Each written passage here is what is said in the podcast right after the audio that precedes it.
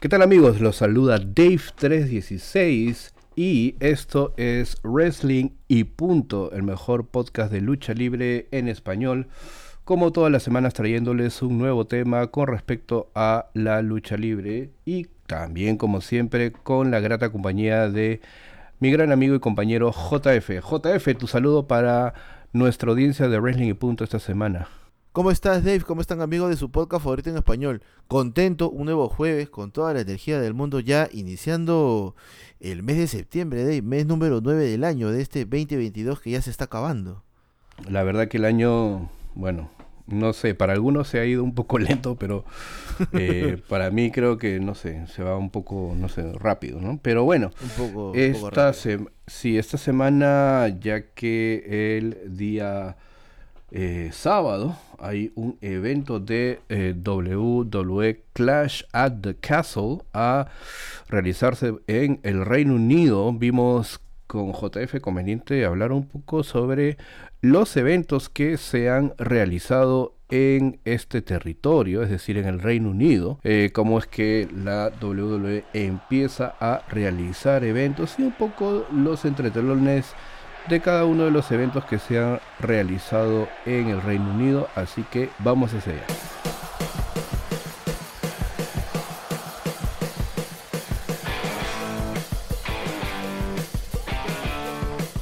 Y bueno, como ya mencioné, vamos a hablar un poco sobre eh, todos los eventos que se han realizado en el territorio del Reino Unido. Cuando hablamos del Reino Unido, eh, recordemos que estamos hablando pues de Inglaterra, de Escocia, de Gales y también de ah, Irlanda del Norte. ¿no? Eh, WWE, o bueno, antes WWF ha venido promocionando eventos en el Reino Unido desde 1989. Eh, y desde ese año hasta el 2001 los eventos fueron promocionados y organizados por ah, Harvey Goldsmith y su hermano Martin Goldsmith, no solo en el Reino Unido, sino también en otros países del viejo continente porque hay que recordar que la WWE también ha llegado a España, también ha llegado a Francia, a Italia, a Alemania y eh, también ha realizado eventos allí, pero bueno, en esta ocasión vamos a centrarnos un poco más en eh, los eventos en el Reino Unido. El primer evento de WWF en el Reino Unido sucedió en 1989 y se transmitió en exclusivo solo para dicho territorio. Desde 1991 a 1993 ah, hubieron transmisiones especiales bajo el nombre de eh, UK Rampage, una serie de eventos muy eh, famosos eh, porque también eran parte de títulos de videos. En 1991 WWF filmó la super cartelera llamada Battle Royale at the Albert Hall en Londres, el, ah, Royal Albert Hall es un teatro bastante famoso y conocido en, eh, Londres, en Inglaterra. ¿no? SummerSlam de 1992 fue el primer pay-per-view transmitido desde el Reino Unido el 9 de agosto y que se vio para el resto de los Estados Unidos el 31 de agosto del el mismo año. La WWF eh, luego regresaría en 1997 con One Night Only y un año después, en 1998, se realizarían dos eventos. Mayhem in Manchester y Capital Carnage, que se transmitieron de manera exclusiva para el Reino Unido. Al año siguiente, en 1999, se realizaría el evento No Mercy, y desde 1999 al 2002 WWF realizaría un pay-per-view en otoño llamado WWF Rebellion y además desde el 2000 al 2003 se hicieron pay-per-views en la primavera llamados WWF Insurrection. Y bueno, este ha sido un poco el resumen de cómo es que empiezan los eventos eh, de WWF ah, desde el Reino Unido. El primero, como ya mencioné, en 1989, 10 de octubre para ser más exactos en eh, Londres, Inglaterra, en el London Arena, con una asistencia de 15.000 personas, se lleva a cabo el primer evento de eh, WWF, que bueno, ah, tuvo luchas interesantes, ¿no? como por ejemplo The Rockers enfrentándose a los Fabulous uh, en una lucha en parejas, ¿no? y el evento estelar de esta cartelera sería Ah, nada más y nada menos que el campeón Hulk Hogan, acompañado de Miss Elizabeth, derrotando a Randy Savage, acompañado por Queen Sherry. Vale decir que esta lucha, este evento estelar, está en este último programa que ha sacado el WWE Network, ¿no? Lo mejor de la WWF en el Reino Unido. Entonces, para aquellos que tienen el network, pueden ir a ver ese especial y ver esta lucha entre Hulk Hogan y Randy Matchman Savage. Una buena lucha en realidad, un clásico, bastante interesante de, ver, ¿no? Ya que eh, nos muestra, eh, digamos, es como la revancha de WrestleMania 5, ¿no? Entonces pueden ver ahí ese Hulk Hogan contra Randy Macho Savage. Luego en 1991 se realizaría el primer UK Rampage. Em, el 24 de abril de 1991, también en el London Arena en Londres, Inglaterra, con una asistencia de 14.300 personas. Varias luchas interesantes aquí, entre las más destacables, yo creo, uh, The Rockers, ¿no? Uh, Shawn Michaels y Marty Jannetty, acompañados de André Gigante. Creo que esta es una de las ya últimas presentaciones de Andrés Gigante en el Reino Unido, ¿no? Derrotaron a The Orient Express, Kato y Tanaka, estos acompañados por eh, Mr. Fuji. Y el evento estelar de este UK Rampage 91, Hulk Hogan, eh, campeón de la WWF en ese momento, derrotando a Sergeant Slaughter, acompañado de General Adnan, ¿no? Eh, interesante porque siempre, ya aquí se veía esta, digamos, luego de un WrestleMania. Las revanchas siempre a veces se daban en otro evento, pero en este caso siempre se daban en un evento en el Reino Unido. Y también mencionar este Battle Royal en el Albert ¿no? ocurrido el 3 de octubre del 91 en el bueno, Royal Albert Holt de Londres, Inglaterra. Fue televisado por el canal Sky Movies Plus y posteriormente lanzado en formatos VHS y DVD. El 5 de febrero del 2018 este evento se pone disponible en el WWE Network. Así que también si quieren ver este Battle Royale de Albert Hall pueden ir al WWE Network y verlo ahí, ¿no? El evento estelar consistió en una batalla Ah, de 30 hombres, no un Royal Rumble, sino un Battle Royal, ¿no? en el cual todos los luchadores están en el cuadrilátero al mismo tiempo. Y esta contienda fue ganada por el British Bulldog, obviamente el luchador eh, favorito nativo, local, eh, ganando este Battle Royal, eliminando de último a Typhoon. Otras luchas fueron también luchas individuales, en parejas, ¿no? Por ejemplo, Nasty Boys derrotando a The Rockers. También tuvimos al Undertaker derrotando a Jim Duggan por descalificación. A Legion of Doom que derrotaron a Power and Glory por Roma y Hércules. En una lucha en parejas también, Y el año siguiente, UK Rampage de 1992. Esto ya como una digamos, antesala lo que venía en ese año de 1992. ¿no? 19 de abril de 1992, el Sheffield Arena en Sheffield, Inglaterra, y se transmitió por Sky Movies Plus. Algunas luchas eh, aparecieron luego en Primetime Wrestling algunos meses después. Y desde el 5 de febrero del 2018, este evento también está disponible en el ah, WWE Network. Este evento fue el último evento del tour European Rampage. Hubo un tour por toda Europa, recuerdo, eh, que también fueron a Alemania, a Francia e Italia también. Eh, también fue la última aparición de Miss Elizabeth eh, con la compañía, con WWF. Algunos resultados de cartelera, ¿no? Sid Justice acompañado de Harvey Whippleman, derrota al Undertaker por conteo. Randy Savage, acompañado de Miss Elizabeth, eh, derrota a Shawn Michaels, acompañado de Sensational Sherry. ¿no? Esto por el campeonato de peso pesado de WWF. Es una tremenda lucha, ¿no? Es una tremenda lucha. Y ver a o sea, ver a Randy Savage, ¿no? Ya consolidado como campeón de WWF, enfrentándose a un joven Shawn Michaels, que ya, bueno, venía separado de Marty Jannetty, ¿no? y que pintaba pues con una gran proyección para convertirse en uh, una gran superestrella. Ver esta lucha realmente pues es bastante interesante. ¿no? Uh, Bret Hart, eh, también eh, campeón intercontinental, derrotaba a Rick, Rick Martel. ¿no? En 13 minutos 2 segundos y el evento estelar como no podía ser de otra manera también con el local uh, British Bulldog derrotando a Irving R. Shyster, ¿no? acompañado este de Jimmy Hart.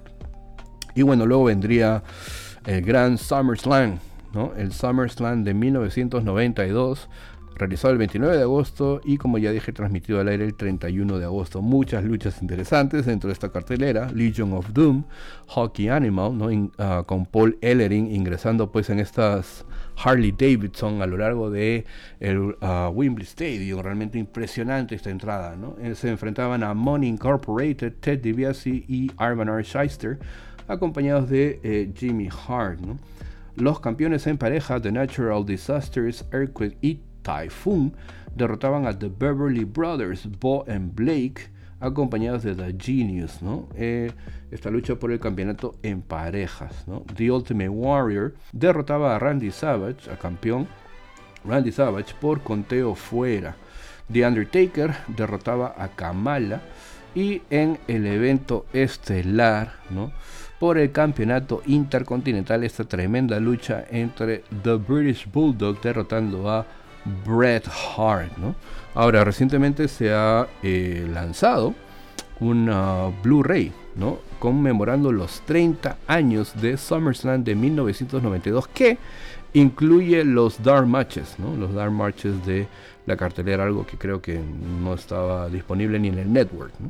Ni en YouTube, ni en ningún otro lado, Dave. También hay que, hay que recalcar, Dave, que eh, bueno, esta serie de UK Rampage y el evento en, el Arbor Hall salieron en formato DVD, pero no para los Estados Unidos.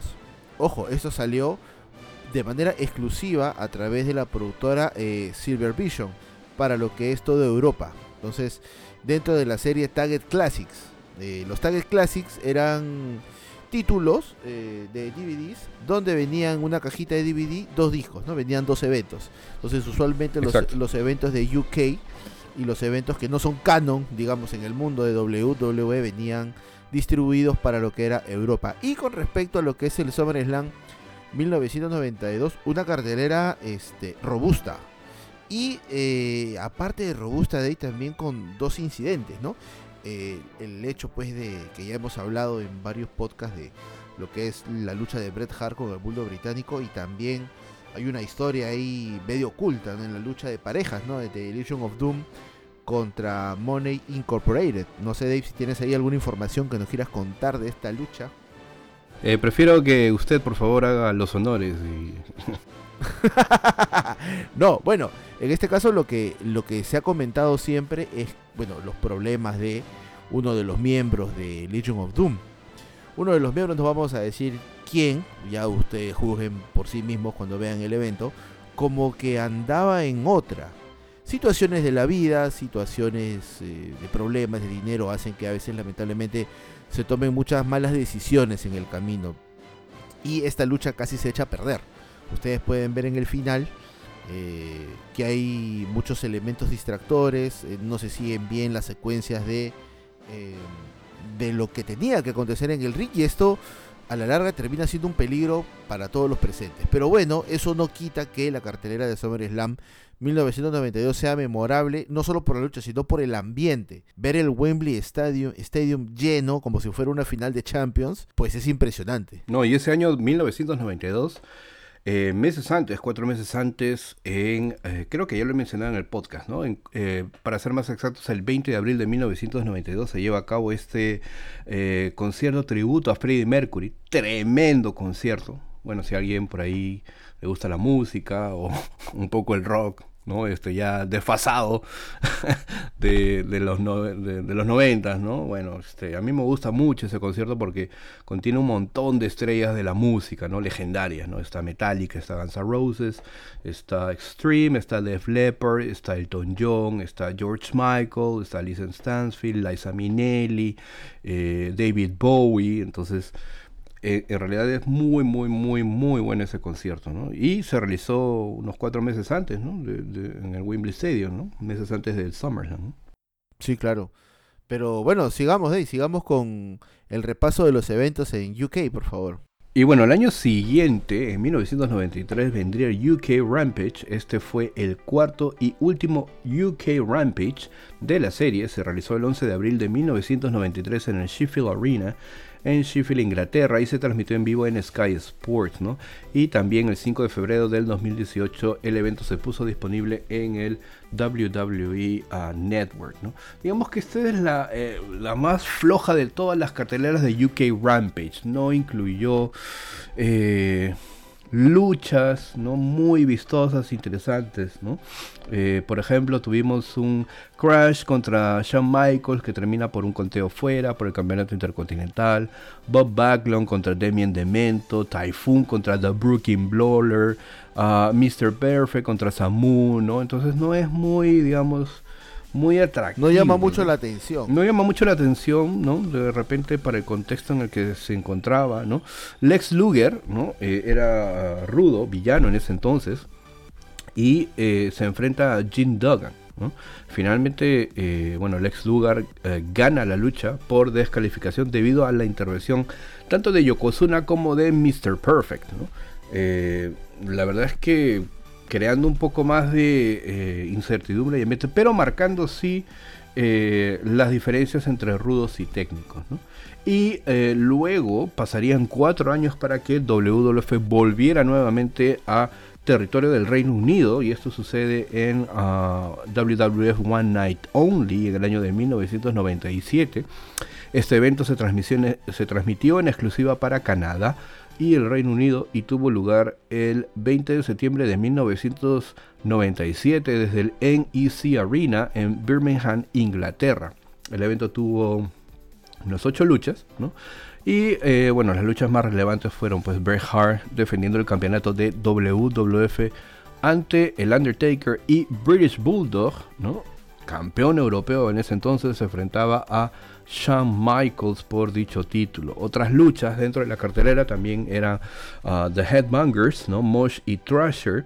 Los campeones en pareja ¿no? Eh, defendían ante los boricuas Miguel Pérez Jr. y Sabio Vega. The Legion of Doom, Animal y Hawk, ¿no? derrotaban a The Godwins, Henry Godwin y Phineas Godwin. Baders uh, derrotaba a Owen Hart. Creo que es una lucha interesante también aquí.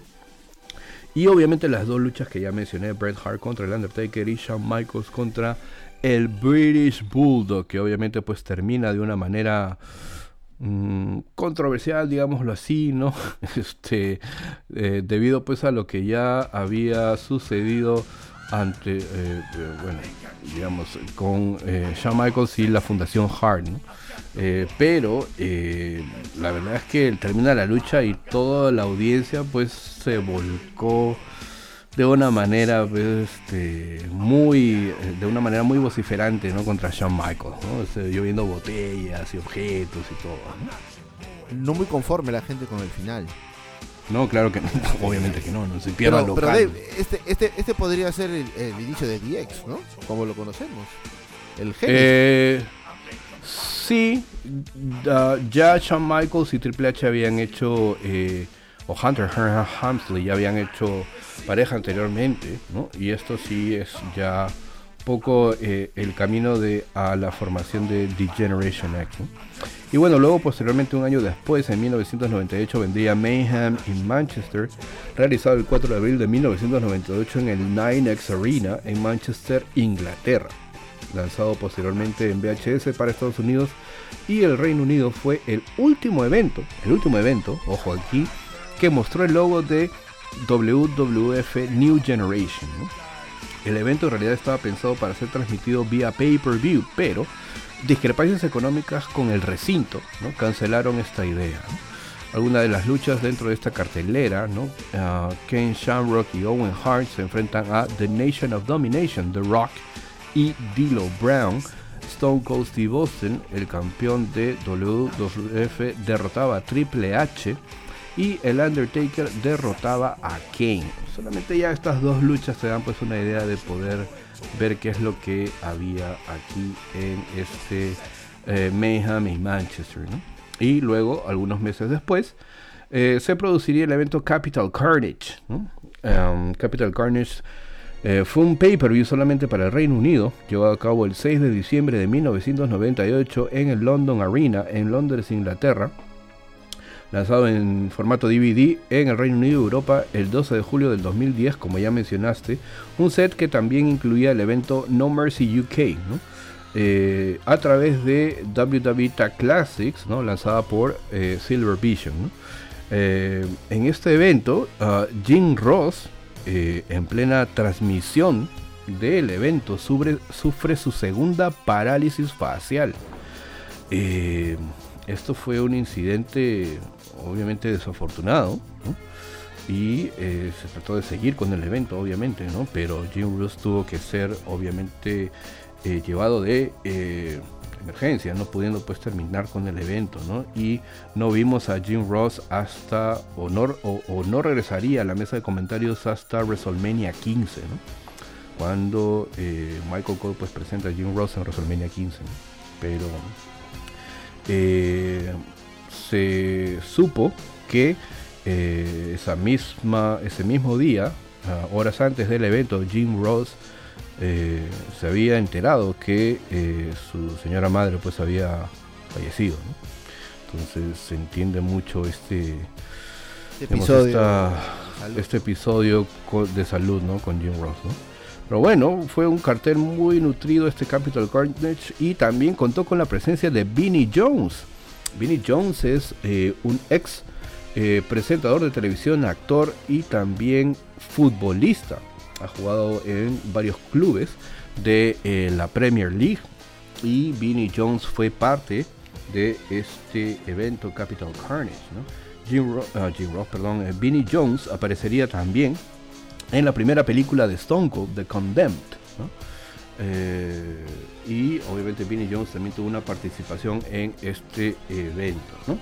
Algunas luchas de la cartelera, ¿no? Kane Shamrock ante Steve Blackman, Triple H se enfrentaba a Jeff eh, Jarrett de New Age Outlaws, Billy Gunn y Road Dogg, campeones en pareja, defendían los títulos ante Dilo Brown y Mark Henry. La Roca, campeón de la Federación Mundial de Lucha de la WWF, derrotaba a X-Pac, acompañado de China y Triple H, y en el evento estelar, Stone Cold Steve Austin derrotaría a Kane, Mankind y The Undertaker en una lucha fatal de cuatro esquinas con Gerald Briscoe como árbitro especial y el Big Bossman como el Special Guest Enforcer. Y bueno, obviamente, como ya mencioné, la participación de Vinnie Jones en el desarrollo del evento estelar. Y luego el año siguiente tuvimos No Mercy UK. Este No Mercy es el primer evento con este nombre, con este título, No Mercy, eh, llevado a cabo el 16 de mayo de 1999 en Manchester Evening News Arena en Manchester, Inglaterra, y también transmitido exclusivamente para el Reino Unido. Fue el único evento con el nombre de No Mercy realizado fuera de los Estados Unidos. El mercado de eventos de pague por ver en ese entonces era Ah, relativamente nuevo en el Reino Unido, en comparación con lo que sucedía antes de 1997, en donde los eventos se transmitían de forma gratuita en Sky Sports. Los eventos exclusivos para el Reino Unido se establecieron con el fin de promover esta nueva forma de entrega, a pesar de que el formato lucía como un house show. Lanzado también en formato DVD para el Reino Unido y Europa el 12 de julio del 2010 en un set que también incluye, como ya lo mencionaste JF, Capital Carnage, como parte de esta serie Tag Classics, ¿no? Por Silver Vision. Unos resultados de la cartelera, ¿no? Eh, Shane McMahon, campeón europeo, defendía ante X-Pac. Billy Gunn derrotaba a Mankind, ¿no? Y también en el evento estelar Stone Cold Steve Austin, campeón de WWF, eh, derrotaba a Triple H y el Undertaker en una Anything Goes Triple Threat Match, es decir, una triple amenaza en donde todo vale. Así que un evento interesante también, un buen, buen, buen evento. Y luego, ya para finalizar esta parte de los eventos en el Reino Unido, tenemos a WWF Rebellion. de 1999, el 2 de octubre, en el National Indoor Arena de Birmingham, Inglaterra. También otro evento exclusivo para el Reino Unido que nos trajo varias luchas interesantes, ¿no? Como por ejemplo eh, Chris Jericho, que en ese entonces pues tenía la protección de este guardaespaldas. No sé si se recuerdas cuando Chris Jericho empezó en WWF, Mr. Hughes. Mr. Hughes, Mujica. Ah, ok. No sé si se veía Mujica, pero Mr. Hughes, creo. Ajá. Un tipo con una camisa este brillante, con lentes. Exacto.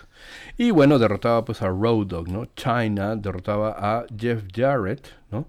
Por descalificación. Kane derrotaba al Big Show también. Eh, eh, con 8 minutos 38 segundos. Edge y Christian derrotaba a The Acolytes y The Hollies en una lucha triangular de parejas y en el evento estelar, esta sí es una muy muy muy buena lucha, eh, Triple H, el campeón de WWF, derrotaba a La Roca en una lucha en rejas. Así que, nada, interesante también ver este Rebellion, ¿no? De 1999, eh, ¿no? Ya que pues tenía un cartel bastante nutrido también, ¿no?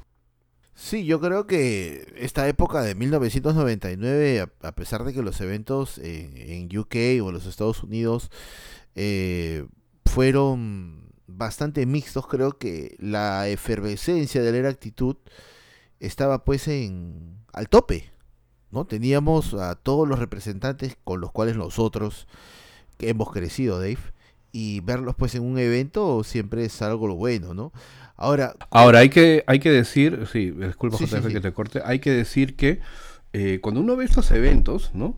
En especial el One Night Only, Mayhem in Manchester, Capital Carnage, eh, Rebellion, ¿no? Es otro ambiente. O sea, es otro, no es tanto, eh, no se ve mucho la producción de W. Primero porque están pues en, en tierras extranjeras, ¿no? Y segundo porque los fanáticos, al no tener eh, la posibilidad de acceder a house show con tanta frecuencia como en los Estados Unidos, pues el ambiente eh, realmente es muy efervescente, ¿no? Muy efervescente, eh, o era muy efervescente y se ve muy efervescente en estos, en estos eventos, ¿no? Entonces la multitud es otra, ¿no? Este, mucho más animada, qué sé yo, ¿no? Pero el ambiente es totalmente distinto a lo que uno ve en un pay-per-view del 98 del 99.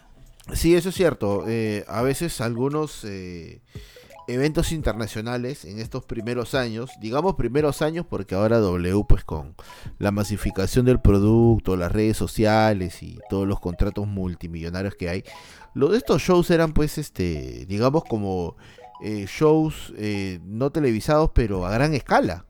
Porque incluso Dave, hay algunas escenografías que eran la escenografía pues de Raw. ¿no? Lo único que le ponían de, fondo era pues este el video promocional y luego del evento, ¿no? Creo que el que más recuerdo es la escenografía de WWF Rebellion, ¿no? Este, este puño, ¿no? Este, este puño. girando, ¿no? Claro. Sí. Bueno, con respecto a, los eventos, vamos a continuar. Mm, eh, nos toca hablar de un evento que ocurrió el 6 de mayo del año 2000 en Londres, Inglaterra, el Insurrection 2000, evento que fue transmitido también exclusivamente en el Reino Unido, distribuido en VHS, ojo, y también el formato que estaba saliendo en ese momento, que era el DVD, en los Estados Unidos y Canadá. Dicho evento también se encuentra disponible en WW Network. Y salvo este evento que va a ser el sábado, eh, ninguno de estos eventos que vamos a hablar está en español. Así que no lo busquen. Eh, si ven algo en español es un virus, no lo bajen porque no era necesario hacer este un doble audio para estos, para estos eventos. Eh, hay que recordar que este pay-per-view Insurrection 2000 se da una semana después de Backlash. Vince McMahon en el kayfabe comentó sobre la injusticia de que Triple H perdiera su título en Backlash, pero tenía un plan para solucionarlo. Sin embargo, y según sus palabras, estaba molesto por tener que visitar Inglaterra y respirar ese aire impuro de Londres. Hay una particularidad en este evento eh, y en todos los eventos que han sido en el Reino Unido, como ya lo dije Dave, son shows no televisados pero a gran escala. Parte de, las cartel de la cartelera que se dio en Insurrection 2000 fue el opening match entre Too Cool, Scary Tuhari y Grandmaster Sexy, eh, derrotando a los radicales, ¿no? a Perry Saturn y Dean Malenko. Eh, Kane lucharía contra Bull Buchanan, el perro del camino derrotaría a Brasho. Eh, hubo una lucha, pues, este. Arm Wrestling Match, que nosotros lo conocemos como Dave, sería las vencidas, ¿no? ¿Cuál sería vencidas o pulseadas, ¿no? La pulseada, ¿no? La pulseada entre la gata, acompañada de May Young, derrotando pues a Terry Reynolds, acompañada de la fabulosa mula. El bulldog británico tendría que coronarse como el campeón hardcore derrotando a Crash Holly.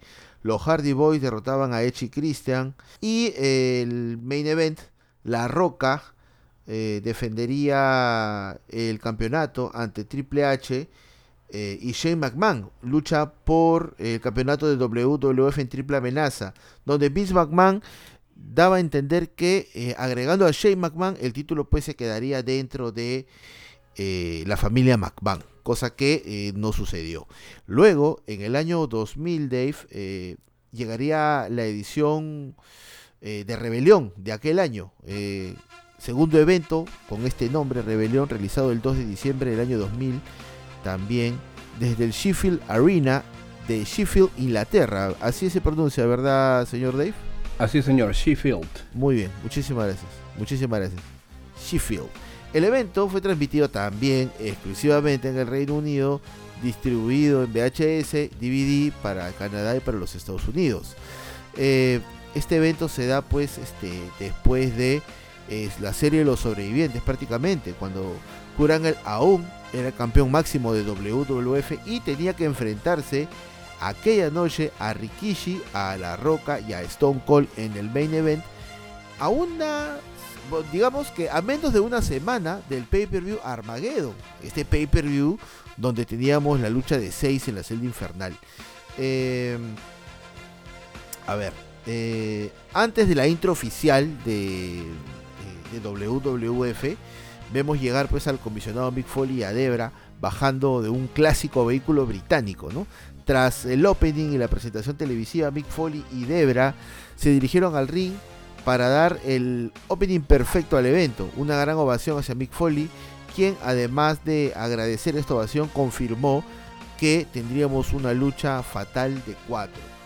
Eh, Debra eh, Añadiría pues la estipulación de que esta lucha fatal de 4 no tendría descalificación y sería sin conteo. Además, eh, tuvimos la presencia de Kurangel que salía a interrumpir y a criticar el hecho de tener que defender nuevamente el campeonato de WWF y tener el temor de que pueda perder el campeonato sin siquiera él recibir la cuenta de 3. Eh, Ángel intentó eh, cancelar la lucha, eh, pero pues Mick Foley tenía ya la decisión definitiva. Una apertura digna de un Raw o de un SmackDown de la época, pero traída pues al público inglés directamente pues a, domicilio. luchas que se presentaron, los Dudley Boys derrotaban a Edge y Christian y a TNA o perdón, eh, a Tess y Alberto, eh, acompañados de Trish Stratus, una lucha de mesas. Eh, teníamos también a Kane derrotando pues a Chris Jericho. teníamos también al Undertaker derrotando a Chris Benoit, una lucha muy buena. Y el, y el main event, ¿no?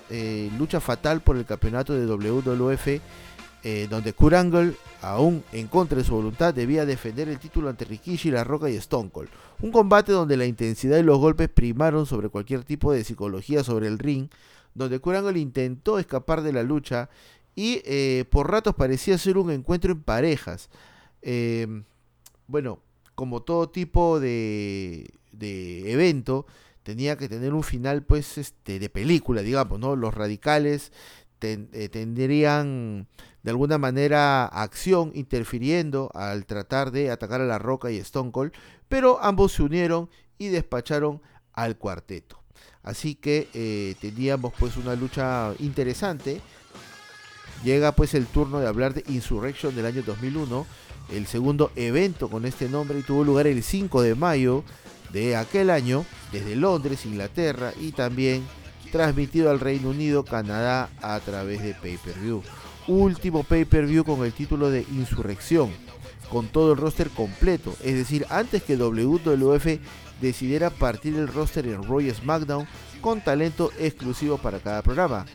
Estamos en este evento en un punto de inflexión para la WWF, ya que el viramiento de Stone Cold en WrestleMania 17 a villano no estaba obteniendo la reacción deseada, ya que los fanáticos de la Federación Mundial de Lucha no podían adaptarse a ahora abuchear a su luchador favorito. Sin embargo, Austin no se rendiría, se volvería más rudo aún y eh, se cruzaría pues en su camino el Undertaker, al menos para este evento.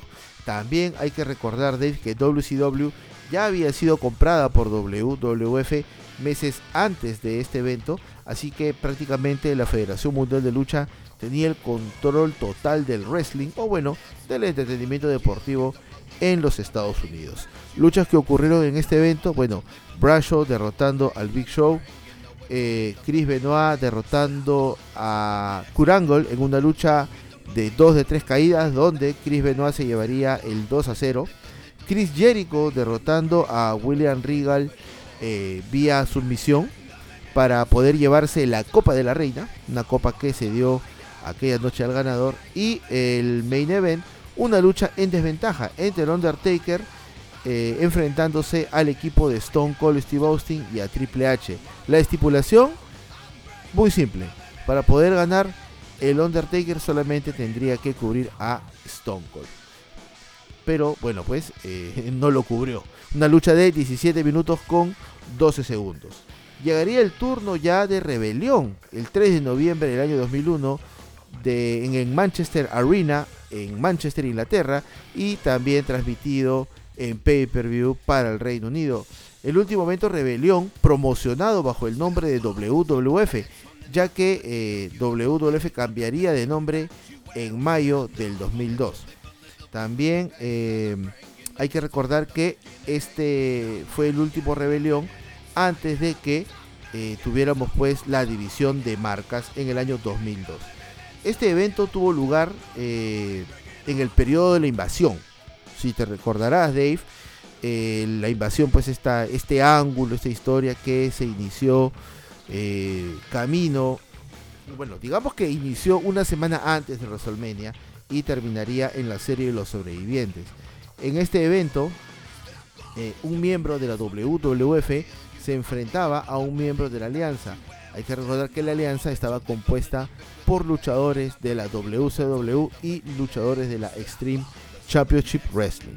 En el transcurso de la noche, la WWF ganó 6 luchas, mientras que la Alianza ganó solamente 3. Dentro de esas luchas tuvimos un dark match, Billy y Chuck derrotando pues a Justin Credible, a Justin Credible perdón, y Lance Storm de la Alianza. Edge representando a la Federación Mundial de Lucha derrotando a Christian en una lucha eh, de jaula por el campeonato intercontinental. Scary Tuhari derrotaría al Huracán el Big Show representando a la WWF derrotaría a DDP, representante de la alianza. Los Dudley Boys eh, derrotarían al equipo de APA y a los Hardy Boys en una lucha eh, de triple amenaza por el campeonato de parejas de WCW. William Regal, representando a la alianza, derrotaría pues a Tajiri vía submisión. Chris Jericho eh, derrotaría a Kurangol en lucha por el campeonato máximo de la WCW. Lita y Torrey Wilson derrotaban pues a Mighty Molly y a Stacy Kibler en una lucha donde Trish era el árbitro especial invitado y en el main event Stone Cold Steve Austin representando a la alianza derrotando a La Roca en una lucha por el campeonato de la WWF. Una lucha que es muy buena. La verdad es que, mira, de estos eventos del, desde el 2000, 2001, ¿no? Creo que fueron los más asequibles, los más... Bueno, en el 2002 también, ¿no? Pero digamos que este de aquí también me gustó mucho, ¿no? Porque era como llevar eh, la historia de la invasión hacia otras tierras, ¿no? Y mira, la mayoría de estas luchas, este, ah, bueno, al menos el evento estelar que es eh, la revancha de WrestleMania mm. X7, ¿no? Entonces Al ser así, obviamente, pues este, es muy, muy interesante, ¿no? Y este, bastante nutrida, digámoslo así, ¿no? La cartelera también de el anterior Rebellion y el anterior Insurrection también me parece muy, muy interesante, Sí, claro. Además hay que tener en cuenta que en este evento ya eh, WWF tenía a la mano el contrato de los luchadores de WCW, entonces podíamos tener, digamos, un, pay-per-view ah. combinado, ¿no? Sí, pero o sea, como ya hemos discutido en anteriores ocasiones en el podcast, el hecho de que WWF haya eh, no haya utilizado durante este 2001 a figuras que mucha gente esperaba ver, ¿no? Hulk Hogan, Sting, Goldberg, Kevin Nash, eh, eh, Big, Papa Punk, Scott Hall, ¿no? Que no hayan aparecido, que no hayan aparecido este año, eh, este, dice mucho, pues, ¿no? De lo que los fans esperaban, ¿no? Y bueno, la verdad es que al menos este, este pay-per-view del 2001, que es, como tú dices, antes de lo que ya nos venía eh, eh, en, Survivor Series de este 2001, pues decía que eh, era, como te dije, no es lo mismo, ¿no? Presentado en Estados Unidos, pero digamos, para el Reino Unido, ¿no? Para el Reino Unido. sí, sí, sí, sí, hay que, hay que ser sinceros. bueno, llegaría también en el año 2002 la tercera edición del evento Insurrección, eh, se llevó a cabo exclusivamente con luchadores eh, de la marca Raw. Y fue el primer pay-per-view exclusivo de la marca después que se diera esta división. El evento tuvo lugar el 4 de mayo del año 2002 en el Wembley Arena de Londres, Inglaterra, y también transmitido de manera exclusiva en el Reino Unido. Fue el último evento televisado en vivo que se llevó a cabo bajo el nombre WWF. ¿Y por qué decimos esto? Porque la World Wide Foundation eh, of Found le ganó las siglas WWF. Por tal motivo, la empresa de Vince McMahon se vio obligada a cambiar a la World Wrestling Entertainment hasta nuestros días. Las luchas que ocurrieron en aquel evento fueron un total de 8, una lucha dark match entre Mr. Perfect y Goldas. Eh, RBD y Eddie, bueno, RBD derrotaría a Eddie Guerrero vía descalificación en lucha por el campeonato intercontinental. Eh, X-Pac derrotaría a John Bradshaw. Eh, Booker T derrotaría a Stevie Richards en una lucha hardcore por el campeonato hardcore de WWF. Los Hardy Boys derrotarían a Brock Lesnar y Sean Stasiak, acompañados de Paul Heyman. Eh, Spike Dudley derrotaría a William Regal, eh, lucha por el campeonato europeo. Stone Cold Steve Austin, eh, no sé qué hacía luchando contra el Big Show, donde Ric Flair era el árbitro especial. Y en el main event, Triple H derrotaría al Undertaker. Bueno, eso pasó pues el día, el día 4, ¿no? 4 de mayo. Pero este evento, esta insurrección, también pues se dio en los aires, Dave estuvimos el, al día siguiente nomás eh, de que el pay-per-view terminara con normalidad y antes de salir de tierras europeas, el 5 de mayo del 2002, los trabajadores de WWF terminaban una función en Inglaterra y se proponían a regresar cuanto antes a los Estados Unidos. Sin embargo, debido a los retrasos del vuelo de los luchadores, estos comenzaron a beber como los peces en el río, como indica el viancico. Según Jim Ross, eh, pues este, un vuelo que duró 7 horas. Y un vuelo que es conocido como Dave, el vuelo de él. The Plan Ride from Hell, ¿no? El vuelo del infierno. Que ya creo que, bueno, ya lo hemos cubierto, ya lo hemos cubierto aquí en varias ocasiones a los que han venido escuchando el podcast, ¿no? Y eh, bueno, si JF les dio los nombres en el cartel, imagínense a todos estos nombres encerrados en una... encerrados en un, Alcoholizados. No, encerrados en un avión y con eh, barra libre, ¿no? O sea, open bar para todos, ¿no? Entonces, eh, lo charteado, ¿no? Y, y, bueno, fuera open bar nomás, ¿no? Después ya se metieron algunas... Bueno, ya eso, eso no sé, eso yo Algunos dulces. Ya eso yo no sé. Pero eh, un desastre, ¿no? O sea, todo un caos. Todos hasta su mano. Todo un caos total, ¿no? Todo un caos total, ¿no? Este, Brock Lesnar con tumbaditas, este... con Kerhanic, ¿no? Este, Goldas. Este... Goldas cantándole canciones de amor a su ex esposa. Claro, entonces ya, este... Eh. Todo mal, pues, ¿no? Todo mal. Todo mal. Creo que, creo que incluso, incluso Dave, este hubo uno, uno de los luchadores que, que creyó que el urinario era el asiento de Linda McMahon y casi, casi le hace encima, ¿no? Qué, qué bárbaro. Eh, pasó de todo. Hay muchos, digamos, historias extras, ¿no? Lo que, lo que sí se sabe es, bueno, lo de... lánzate un par de... No, lo que sí se sabe es lo de estas hermosas, ¿no? Este, estas dos hermosas que ah, obviamente eh, este, tuvieron pues algunos altercados eh, físicos y también este acoso, ¿no? El tipo sexual, ¿no? Este eh, por parte pues de, Rick Flair, ¿no? Entonces, este, en 2004 pues se abre una investigación y también este una no solamente una investigación sino un juicio, ¿no? De estas dos aeromosas, ¿no? Este creo que eran Capelano y Doyle, no me acuerdo los nombres, pero sí los apellidos, ¿no? Entonces... Rezo Ramón también hasta su mano. Ah. Sí, claro, claro. Entonces, y bueno, ya esto obviamente se ha cubierto de manera extensiva, ¿no? En este también documental de, de Vice TV, ¿no? Dark Side of the Ring, ¿no? Eh, le cortaron el pelo también a Michael Hayes, es lo que recuerdo. la que pasó de, todo, mm, Lo que sí es que Vince se lo iba a pensar dos veces antes de viajar con esta gente y también de, de abrirles el. Eh, de, de echarles un vuelo, ¿no? De echarles un vuelo y de abrirles el bar. ¿no? O sea, no, no era muy buena idea. No, no, no fue la mejor idea de, de Vince. Eh, el 26 de octubre del año 2002 eh, llegaría Rebelión, ¿no? El cuarto evento con este nombre, realizado exclusivamente para los luchadores de SmackDown y también el primer pay-per-view exclusivo de la marca. Eh, también desde el Manchester Arena, desde Manchester, Inglaterra y transmitido de manera exclusiva en el Reino Unido.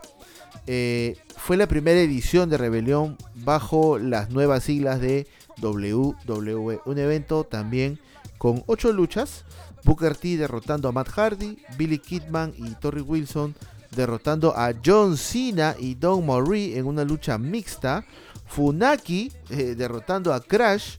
Jamie Noble eh, derrotando a Rey Misterio y Tajiri en una triple amenaza por el campeonato eh, crucero de WWE. El reverendo Devon y, Ron Simón, o perdón, Ron Simons, defendiendo, o, o, perdón, derrotando a Chuck Palombo y al gran Balboski, que era pues el, el nombre que tenía Balvines, pero en aquel momento era conocida como The Big, Bal, The Big Balboski. Rikishi derrotando a Alberto en una lucha de Ass. Eh, Chris Benoit y Kurt derrotaron a los guerreros, una lucha por el campeonato de eh, parejas, una tremenda lucha también. Y eh, Brock Lesnar en el main event, acompañado de Paul Heyman, derrotando a Edge en una lucha handicap por el campeonato de WWE. Eh, raro, ¿no? Esta cartelera, ¿no? A pesar de, tener grandes nombres, también como que el, término excluido acá sería Funaki con, con, Crash. Mira, o sea, si tú ves los nombres de la cartelera, resulta interesante que algunos obviamente lograron ah, una consolidación, ¿no? Has mencionado a John Cena, por ejemplo, ¿no? Rey Mysterio, que 20 años después sigue en Raw, ¿no? Y sigue luchando, ¿no? Ahora con su hijo, ¿no? Eh, eh, Rikishi, Hall of Famer, Booker T, Hall of Famer, Brock, ¿no? Edge, que sigue luchando, ¿no? Este, Kurt Angle, que lo tuvimos en el último Raw, ¿no? Claro, es una cartelera que tú dices, wow, ¿no? Hace 20 años esto era lo que presentaba eh, WWE a nivel internacional, ¿no? Entonces, es interesante ver este retrotraerse a estas carteleras luego de ya, o sea, luego de, vamos, son 20 años, ¿no?